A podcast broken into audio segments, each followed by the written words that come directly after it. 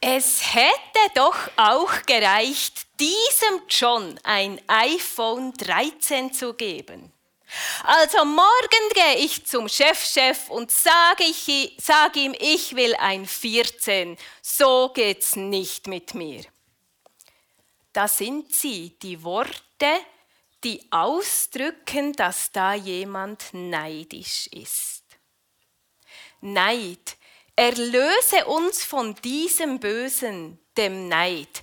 Das ist das Thema heute. Und ich oute mich, ich kenne Gedanken vom Neid. Und ich nehme fast an, dass sonst nicht nur jemand da ist, der dies auch noch kennt, sondern dass nicht wenige unter uns solche Gedanken durchaus vertraut sind. Das griechische Wort für Neid bezeichnet einen Stich tief im Innern oder einen Hass, der tief im Innern spürbar ist, wenn, je, wenn jemand hat, was ich gern hätte, wenn jemand ist, wie ich gern wäre, einen Stich tief im Innern, könnt ihr es fühlen, ich kann's. Ich fühle es von der Beschreibung her, einen Stich tief im Innern wenn es Dinge gibt oder Menschen so sind, wie ich wäre, sein möchte, aber dies ein unerreichbares Ideal für mich darstellt. Hass, nein, nicht Hass, Neid tritt ja vor allem auf, wenn wir uns vergleichen mit Menschen, die in einer ähnlichen Situation sind wie wir. Ich wäre nie neidisch auf einen Chirurgen, weil ich gar nie sein will wie einen Chirurgen. Aber vielleicht auf eine Pastorin in meinem Alter, die gerade eine gute Predigt hält, schon eher. Einer, der einen solch tiefen Stich im Innern fühlte, war König Saul. Und wir hören jetzt einmal, was ihn so gestochen hat. Als das Heer heimkehrte und zusammen mit ihm David, der den stärksten Mann der Philister erschlagen hatte, zogen Frauen aus allen Städten Israels König Saul entgegen.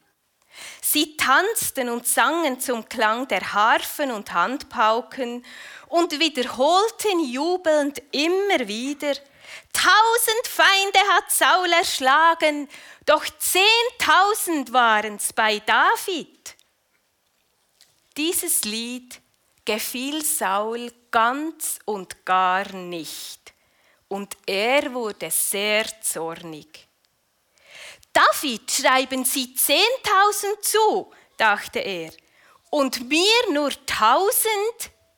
Jetzt fällt nur noch dass er König wird. Und Saul sah neidisch auf David von jenem Tag an und hinfort.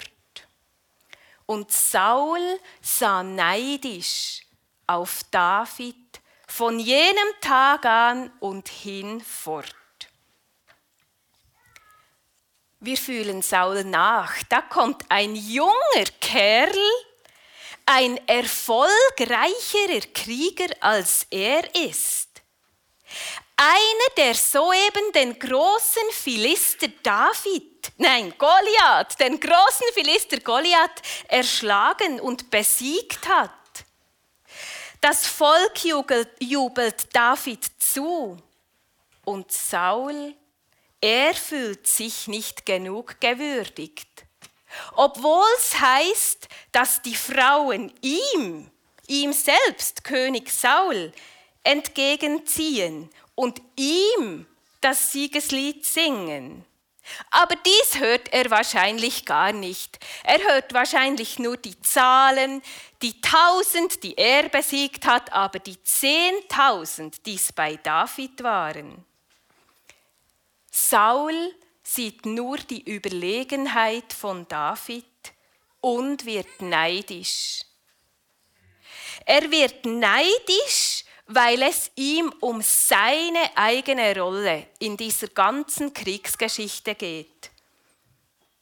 Er hätte doch der Held, er hätte doch der Sieger sein wollen. Das ist ihm wichtiger als die Befreiung des ganzen Volkes aus dieser schwierigen Situation.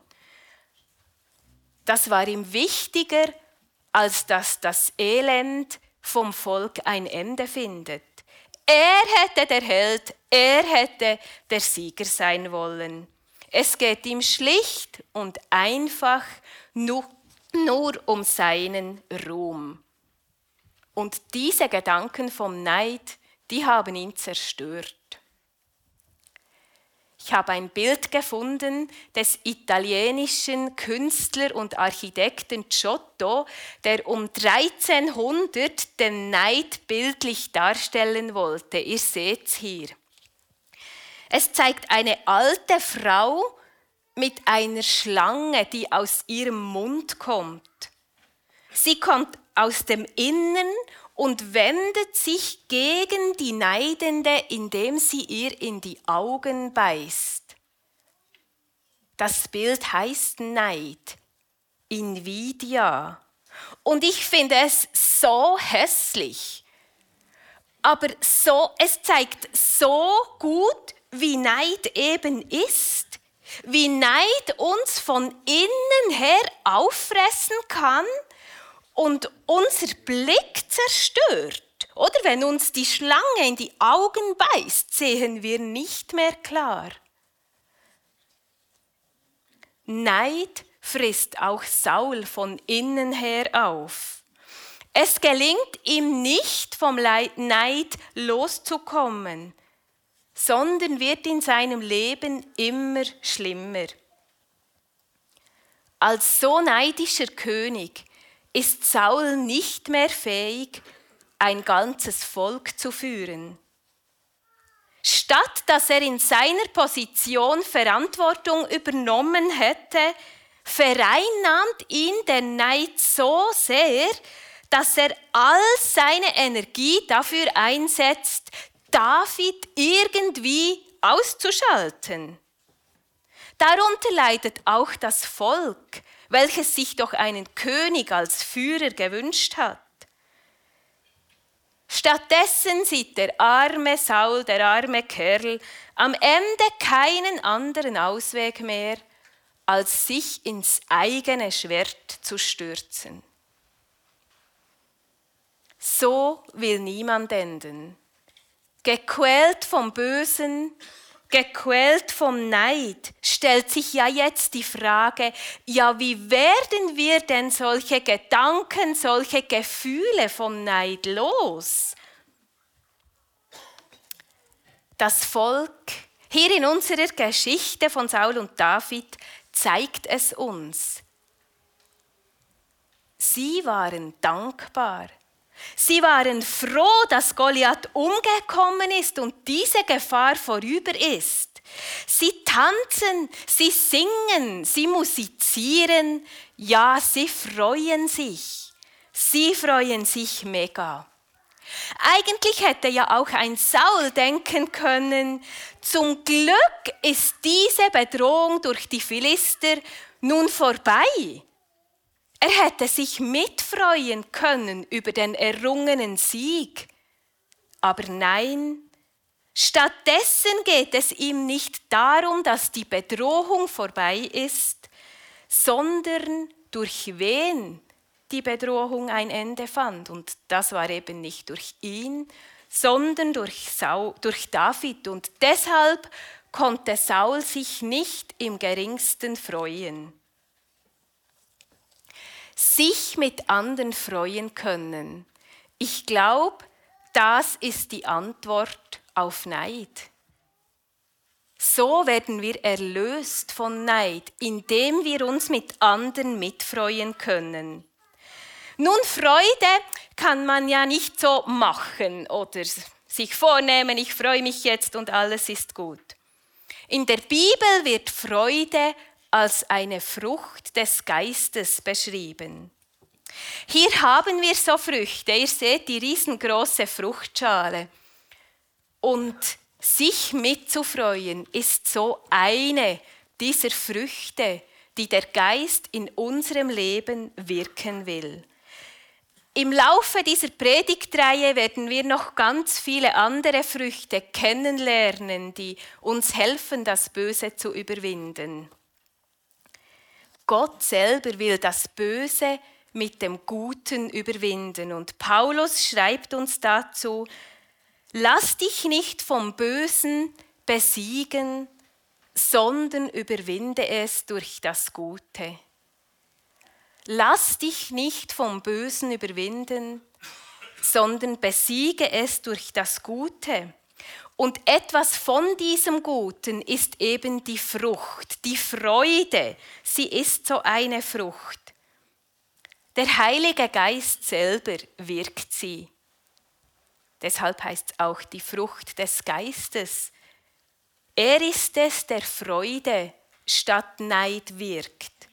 Und deshalb können wir ihn auch bitten, dass er uns hilft, uns mitzufreuen, statt neidisch auf andere zu blicken.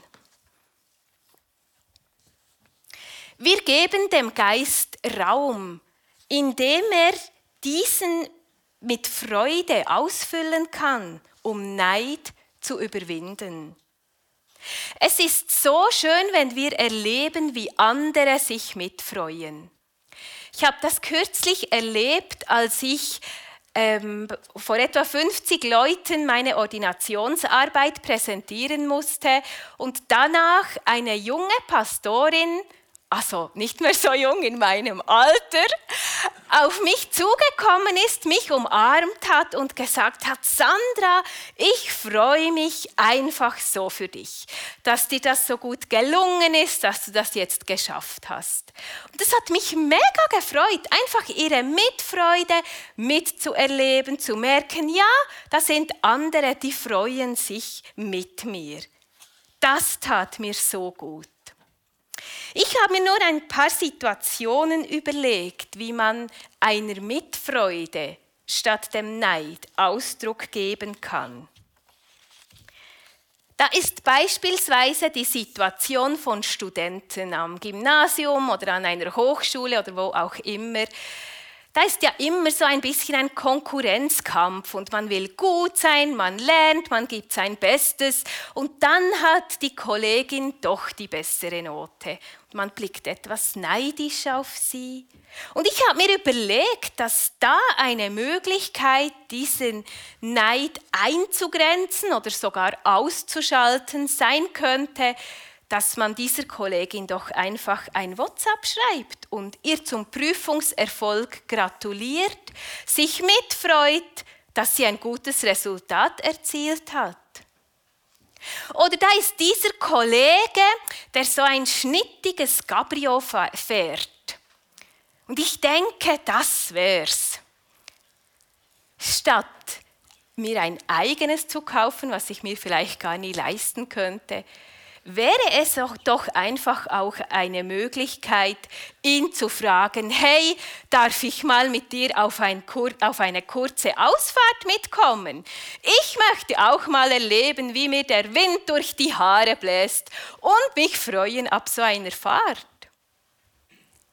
Oder da ist vielleicht die Nachbarin, die so oft Besuch von Bekannten hat deren Enkelkinder sich rührend um sie kümmern und immer wieder vorbeischauen. Und ich blicke etwas neidisch auf sie, denn ich bekomme nicht so viel Besuch.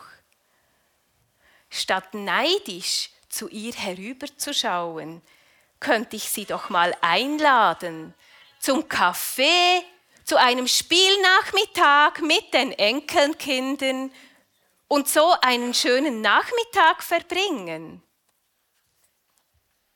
sich mitfreuen. Das ist etwas Wunderbares. Und es tut nicht nur uns selbst, sondern auch unserem Umfeld so viel wohler als Neid. Wie gesagt, Freude, sich mitfreuen können, ist eine Frucht des Geistes. Gott will sie uns schenken.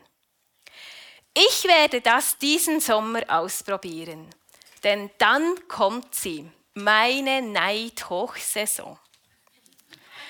Die findet, ihr ahnt, in der Body statt.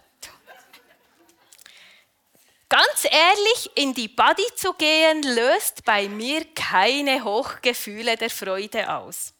Eher Gedanken wie, diese Frau ist definitiv wohlproportionierter als ich. Oder so straffe Haut, das wär's. Oder so schön braun wäre ich auch gerne. Allgemein ich vergleiche mich mit anderen Frauen und da gibt es durchaus solche, die schöner sind, die brauner sind. Und da kommt er diesen Stich im Innern, diese Gedanken vom Neid, der mich einen Moment, der eigentlich schön ist, bei schönem Wetter, warmer Sonne und Wasser in der Body, der mich diesen Moment nicht unbeschwert und glücklich erleben lässt, sondern unzufrieden das mich vergleichen und dann logischerweise neidisch auf andere sehen.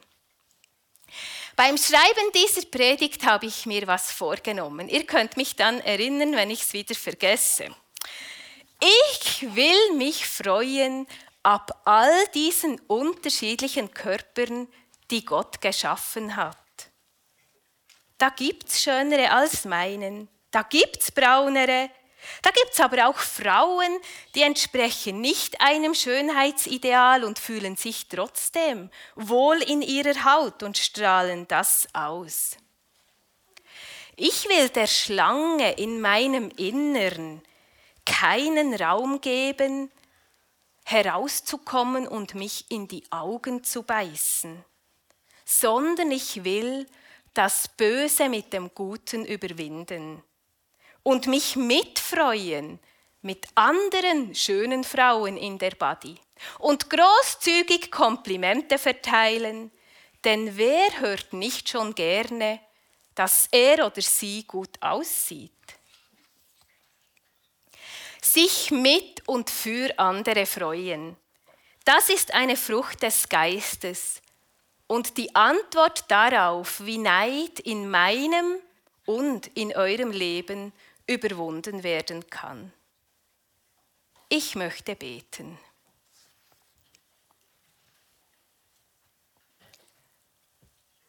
Geist Gottes, wir bitten dich, erlöse uns von dem zerstörerischen Neid, der uns den Blick für das Schöne und das, was wir haben, raubt. Wir laden dich ein, Heiliger Geist, in uns Raum zu gewinnen, so dass wir uns mitfreuen können über all das, was andere erleben oder haben oder wie andere sind. Und wir danken dir für all die Menschen, die sich mit uns schon von Herzen mitgefreut haben. Sie haben uns vom Bösen erlöst und unser Leben reich gemacht. Genau so möchten auch wir die Leben der anderen reich machen, indem wir uns mit anderen mitfreuen. Schenke du selber uns diese Freude, diese Mitfreude, diese Frucht von deinem Geist. Amen.